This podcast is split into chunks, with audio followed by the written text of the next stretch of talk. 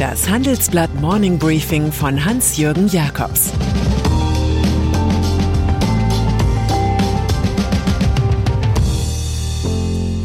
Guten Morgen allerseits. Heute ist Dienstag, der 15. Juni, und das sind heute unsere Themen.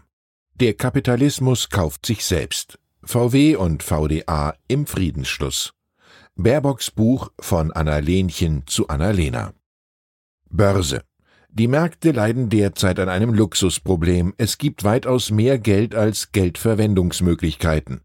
Dieses Dilemma lösen immer mehr börsennotierte Konzerne, indem sie, oft auch noch auf Pump, einfach die eigenen Aktien zurückkaufen. Das verknappt das Angebot, lässt die Kurse steigen und erhöht auch noch den Gewinn je Aktie. In den USA wurden über diesen Trick im ersten Halbjahr Wertpapiere für gut eine halbe Billion US-Dollar von Firmenchefs eingemeindet. Das ist Rekord und doppelt so hoch wie 2020, analysiert unsere Titelstory. Allein Apple und Alphabet haben Rückkäufe von insgesamt 140 Milliarden Dollar angekündigt. Der Kapitalismus ist offenbar gerade damit beschäftigt, sich permanent selbst auf jugendlich zu schminken. Union. Während alle Welt darauf schaut, wie die öffentlichen Haushalte in der Zukunft nach Corona mit Klimaschutz ins Reine kommen, wartet die Union mit Waggons voller Geschenke auf. Bürger und Wirtschaft entlasten. Das ist die Stoßrichtung eines Entwurfs des CDU-CSU-Wahlprogramms, das offiziell am 21. Juni vorgestellt wird. Wir werden für niedrige, gerechte und einfache Steuern sorgen. Es lockt, so unsere Information, eine lange Liste politischer Wellness. Arbeitnehmerpauschbetrag auf 1250 Euro erhöht, Spitzensteuersatz von 52 Prozent erst bei höheren Einkommen, Obergrenze für Minijobs hoch auf 600 Euro, Steuerlast für Firmen und Stromsteuer runter, EEG-Umlage weg. Die FDP hätte es schöner nicht aufsetzen können. Kanzlerkandidat Armin Laschet bringt, wie auch der einstige Nebenbuhler Markus Söder, eine Deckelung der Unternehmenssteuern bei 25 Prozent ins Gespräch. Er sagt, in der Krise haben wir viel dafür getan, die Liquidität der Unternehmen zu sichern. Es ist absurd, nach der Krise Liquidität durch Steuererhöhungen zu entziehen. Da die Union Klimaneutralität bis 2045 erreichen will und unbedingt an der Schuldenbremse festhält, stellt sich natürlich sofort die Frage der Finanzierbarkeit. Antworten dazu später. Pandemie. In Deutschland profilieren sich Politiker aktuell mit jeweils leicht variierten Vorschlägen zum Ende der Maskenpflicht.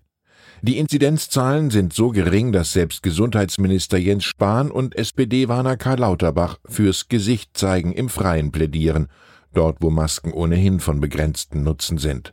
Weit geht der Kurswechsel in Brandenburg. Man will am morgigen Mittwoch sogar Clubs, Diskos und Tanzlokale wieder öffnen. In England dagegen greift die aus Indien stammende Corona-Variante Delta um sich. Die geplanten Lockerungen werden um vier Wochen verschoben. Die Zeit will Premier Boris Johnson nutzen, um das ohnehin schon weit fortgeschrittene Impfprogramm zu beschleunigen. Gestern wurden auf der Insel immerhin die Regeln für Hochzeiten aufgeweicht. Unser Leben kann nicht immer voller Freude, aber immer voller Liebe sein, sagt Thomas von Aquin. Autobranche Manchmal liegt die Kraft eines Interviews einfach schon darin begründet, dass man miteinander redet, nachdem man zuvor gestritten hat wie Droschkenkutscher. VW-Chef Herbert Dies zum Beispiel hat jüngst kräftigst ausgeteilt gegen den Autoverband VDA und dessen saftige Beitragserhöhung. Jetzt aber preist er im Akkord mit VDA-Chefin Hildegard Müller den Kurs der Branche. Nachdem VW bei der gemeinsamen Datenplattform Fahrerflucht beging, habe man nun einen Kompromiss gefunden, heißt es im Handelsblattgespräch. Als ehemals aktive CDU-Politikerin weiß Hildegard Müller genau, was ein Formelkompromiss ist, hinter dem sich irgendwo alle versammeln können, die zahlendes Mitglied sind. Banken. Eine für Banken wichtige Ankündigung machen zwei Mitglieder des Aufsichtsratsgremiums der Europäischen Zentralbank EZB. Elizabeth McCall und Frank Alderson fordern im Handelsblatt Gastkommentar mehr Vielfalt in den Top-Etagen der Geldinstitute. Bei den Führungskräften europäischer Banken machen Frauen gerade mal ein Fünftel aus, heißt es in ihrem Text.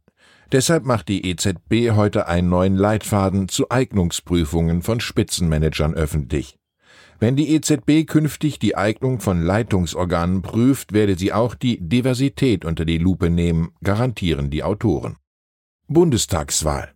Und dann ist da noch Grünen-Chefin Annalena Baerbock, 40, die das macht, was in den Bundestagswahlkämpfen viele vor ihr schon machten.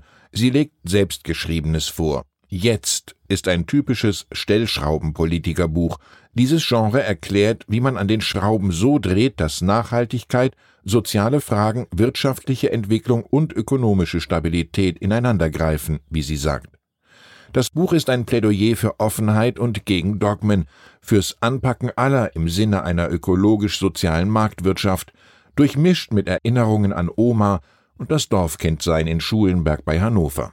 Was früher bei den Grünen klare Kante war, ist hier weiches Wollknäuel, bloß kein Stress. Dafür sorgen andere, etwa die Initiative Neue soziale Marktwirtschaft, die in einem Anfall von Kreativität für eine Anzeigenkampagne aus Annalena Moses und aus den zehn Geboten zehn Verbote machte.